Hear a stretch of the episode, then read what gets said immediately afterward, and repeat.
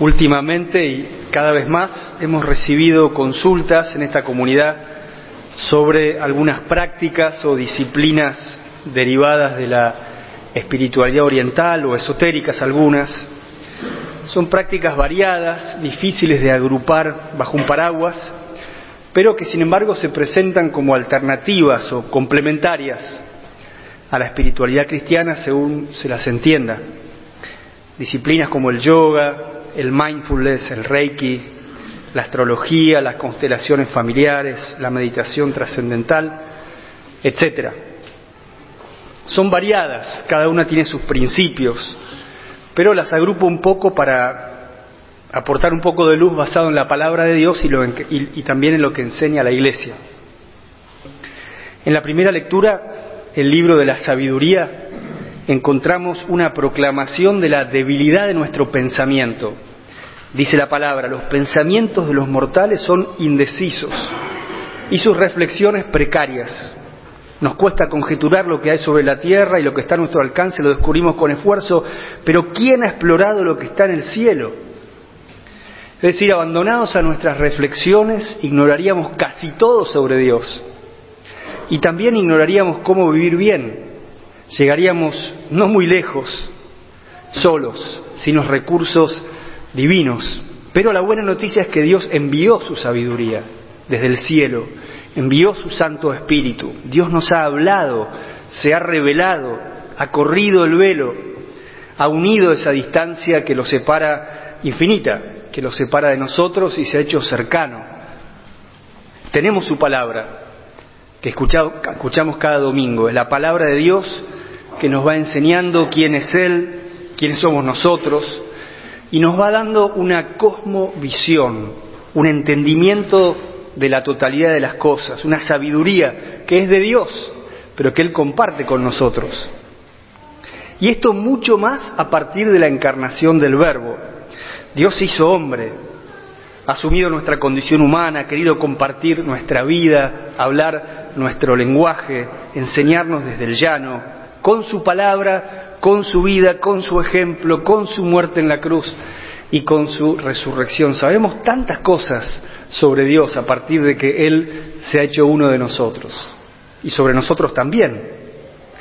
Por eso Él puede pedir, como en el Evangelio de hoy, un amor a Él, Dios hecho hombre, por sobre todas las cosas, aún sobre los afectos más queridos, como los afectos familiares, porque lo ha dado todo lo pide todo para devolverlo todo, ciento por uno, dice él en otro lugar.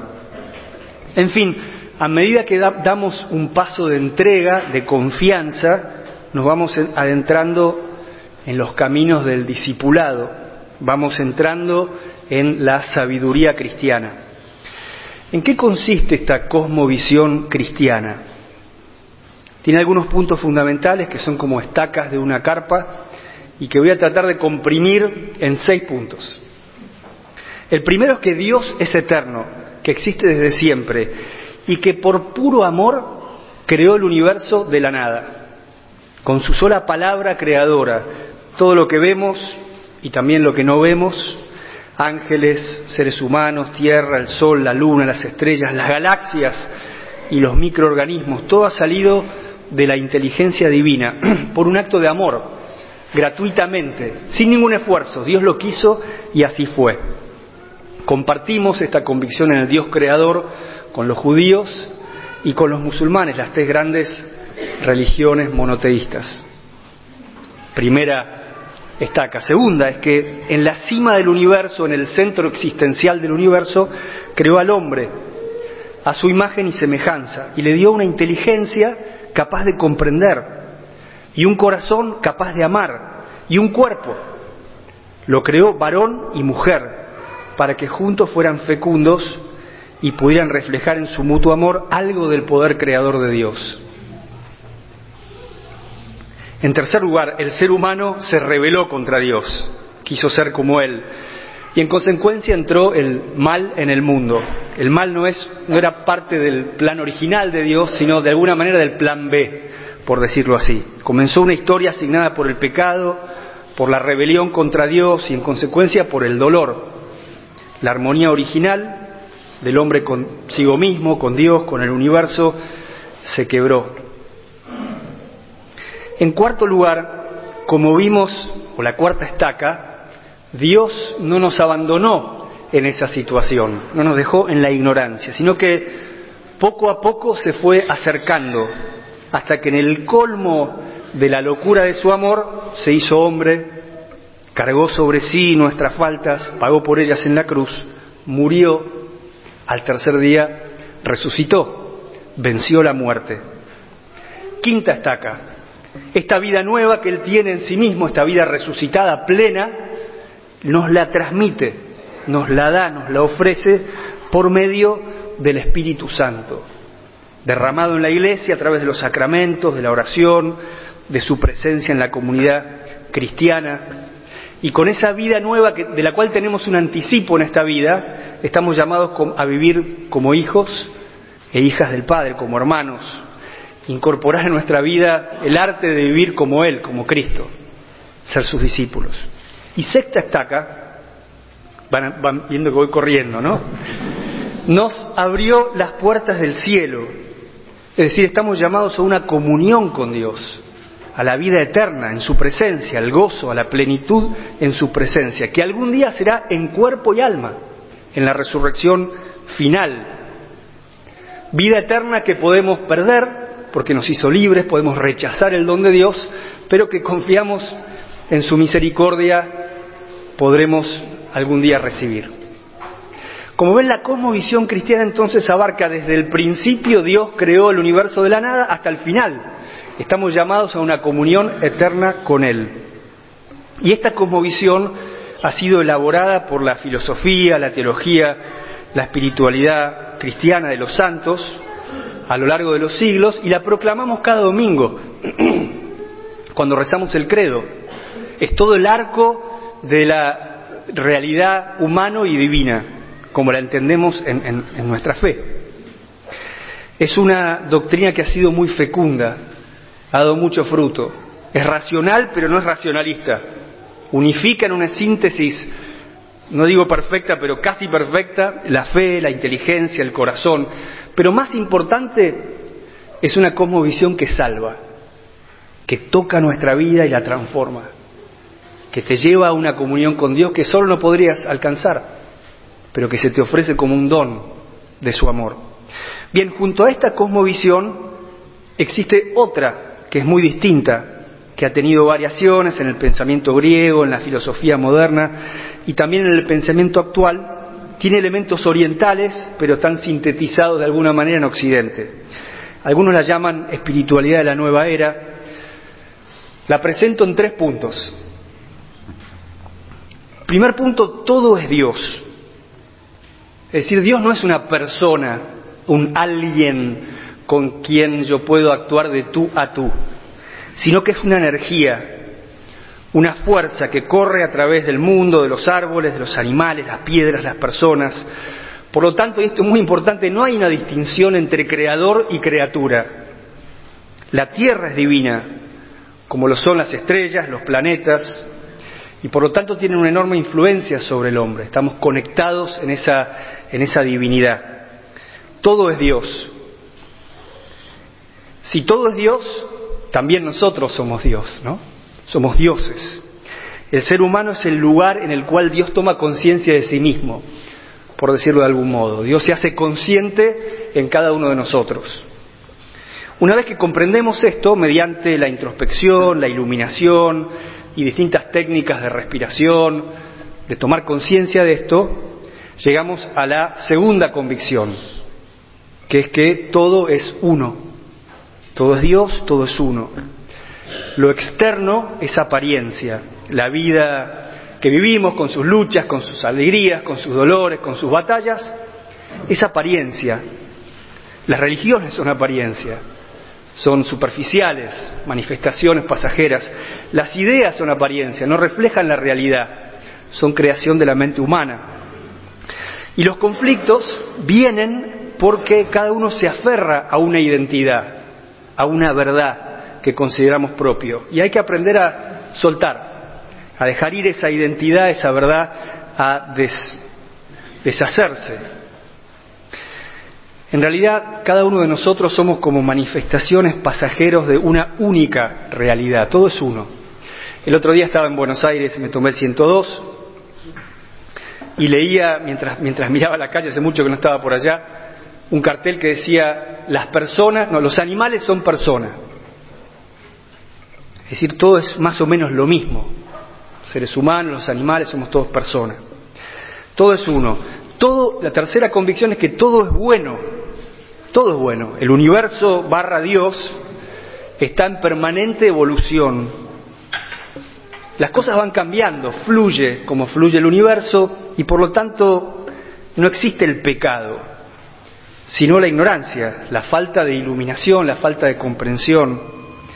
Es una espiritualidad sin necesidad de arrepentimiento, sin estándares objetivos, sin moral, sin obligaciones, sin culpa y sin salvación. Todo es Dios, todo es uno, todo es bueno. Bien, ¿cuáles son los peligros de esta cosmovisión? Esto ya parece una clase de filosofía, aguántenme. Bueno, te pone en el centro de la vida, te pone en el centro de tu vida. El objetivo de esta espiritualidad es que vos alcances tu propia realización y ofrece cursos de autorrealización, autoconfianza, autoayuda. La meta más alta justamente es encontrar esa felicidad, esa paz, esa plenitud, esa satisfacción. Porque en el fondo encontrarse uno mismo es, encontrar a Dios, pues somos Dios. Buscando esa iluminación te pone en el centro. Hace un tiempo una mujer me contaba, hace ya varios años, ¿no? Pero me contaba que ella sufría mucho porque sus hijos que eran chiquititos se peleaban mucho y no sabía mucho cómo reaccionar y que bueno, haciendo una clase de yoga aprendió a que ella cuando ellos se peleaban tenía que entrar en su cuarto, cerrar la puerta, respirar profundamente y ya, ¿no? Se desconectaba de, de esa situación. La cosmovisión cristiana es muy distinta. Jesús dice, el que no carga con su cruz y me sigue no puede ser mi discípulo te habla de morir al propio yo, de entregarte a Dios, de entregarte a los demás. Te habla de combatir el egoísmo, de luchar contra esa fuerza de pecado que está en vos y que te pone en el centro de tu vida, precisamente. Te habla de salir del centro, al encuentro del otro y al encuentro de Dios, y transformar la realidad, conectarte, es mucho más combativa, mucho menos aceptadora de lo malo, ¿no? Por otro lado, esta espiritualidad te va, esta segunda espiritualidad, ¿no? Te va minando la esperanza cristiana, la esperanza específicamente cristiana, porque el destino de la persona que sos vos, cada uno de nosotros, con nuestros vínculos, nuestra historia, nuestra única y repetible, irrepetible singularidad, todo eso está destinado a desaparecer, a reencarnarse en otras vidas, que es lo mismo que desaparecer, por lo menos en tu identidad, y finalmente a desaparecer, a fundirse en ese uno, en ese todo que es divino. No somos tan importantes. Las personas no son importantes, por eso los animales también son personas. En el fondo todo está destinado a desaparecer. Y por último, no te salva. Porque yo le puedo decir a un enfermo, está sano, quédate tranquilo, pero sigue enfermo.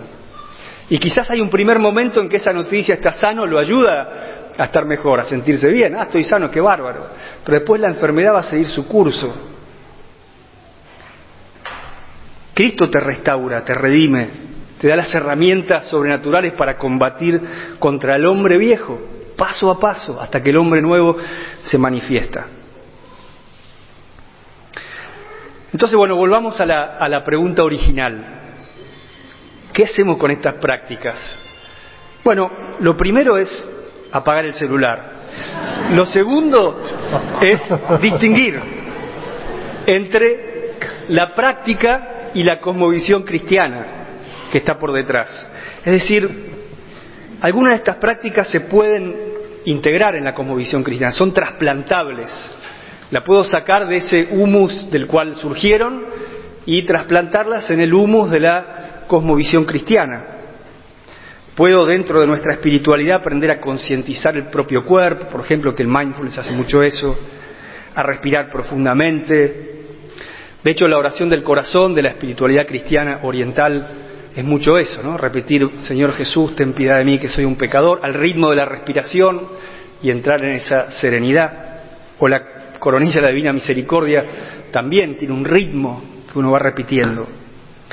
Puedo practicar técnicas de relajación que mejoren las posturas del cuerpo, pero es importante ver quién integra a quién.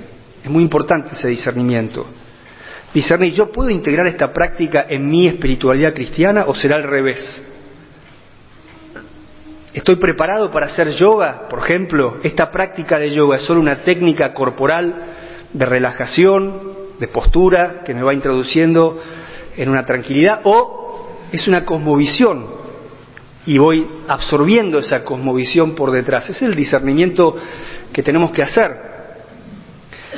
Yo veo que en la práctica muchas de estas disciplinas, no digo todas, pero muchas terminan debilitando la fe. En teoría no deberían, serían trasplantables, pero en la práctica, quizás por la debilidad de nuestra formación, quizás, qué sé yo, la van como debilitando, es como que esas cosmovisiones se empiezan a mezclar de a poco. No siempre, pero es importante hacerse esas preguntas, no entrar así como inocentemente sin, sin, sin tener cuidado, porque la fe es un don muy grande que hemos recibido y tenemos la, la responsabilidad de cuidarla y de hacerla crecer.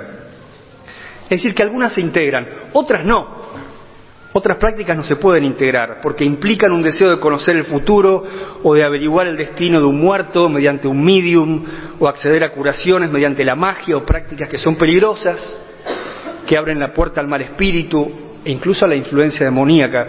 Si han leído el, el, testimonio de Sore Manuel acerca de esto, ella es muy clara, ¿no? Lo pueden encontrar en Internet. La palabra de Dios dice al respecto, que no haya entre ustedes nadie que practique la adivinación, la astrología, la magia o la hechicería. Tampoco habrá ningún encantador, ni consultor de espectros o de espíritus, ni evocador de muertos, porque todo el que practica estas cosas es abominable al Señor. Deuteronomio capítulo 18. Es decir, practicar estas cosas te saca de la confianza en Dios providente y te pone la confianza en una especie de mecanismo del universo que con un abracadabra podemos descifrar. Te saca de las manos de Dios tu Padre. Y por otro lado, francamente, cuando nuestra fe se vuelve débil, empezamos a creer en cosas que son un poco insensatas, como que perdimos el sentido común. Comenzamos a hablar de la energía en términos vagos e imprecisos, Hace unos días una persona me contaba, lo digo con respeto, que hacen unas constelaciones familiares mediante los caballos.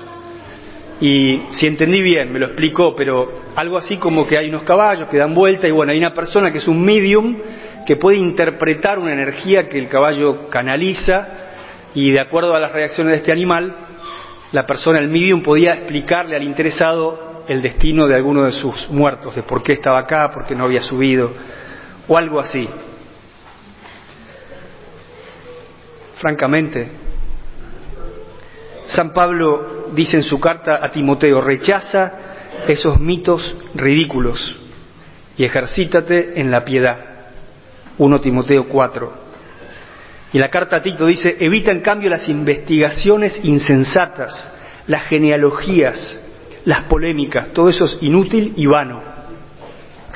Y la segunda carta a Timoteo dice, llegará el tiempo que los hombres no soportarán más la sana doctrina, por el contrario, llevados por sus inclinaciones, se procurarán una multitud de maestros que les halaguen los oídos y se apartarán de la verdad para escuchar cosas fantasiosas. Bien, quisiera terminar, ya termino, eh, exhortando a cultivar nuestra fe, a conocerla más, a amarla más, a cultivar la vida de oración. Nuestra fe no es solo una religión, lo es, pero incluye y está como entrelazada, pero profundamente con una espiritualidad. Practicar la palabra de Dios, leerla, dejar que nos permee, hacer una hora de adoración semanal en silencio, ahí puedes ser mindfulness si crees, ¿no? Delante del Señor y saber que estás delante de Él, rezar el rosario, en fin, evidentemente las personas que practican estas cosas buscan algo que no encuentran también es un, planteo para la Iglesia Católica, ¿no? Que es lo que nosotros no estamos ofreciendo, pero creo que muchas personas ni siquiera lo han buscado. Es como que han corrido atrás de la novedad o de lo que le han ofrecido, o quizás son ignorantes al respecto de esto, ¿no? Entonces, conocerlo bien, amar nuestra fe y estar seguro que estamos suficientemente formados como, como para poder trasplantar algunas de estas prácticas, las que sean positivas.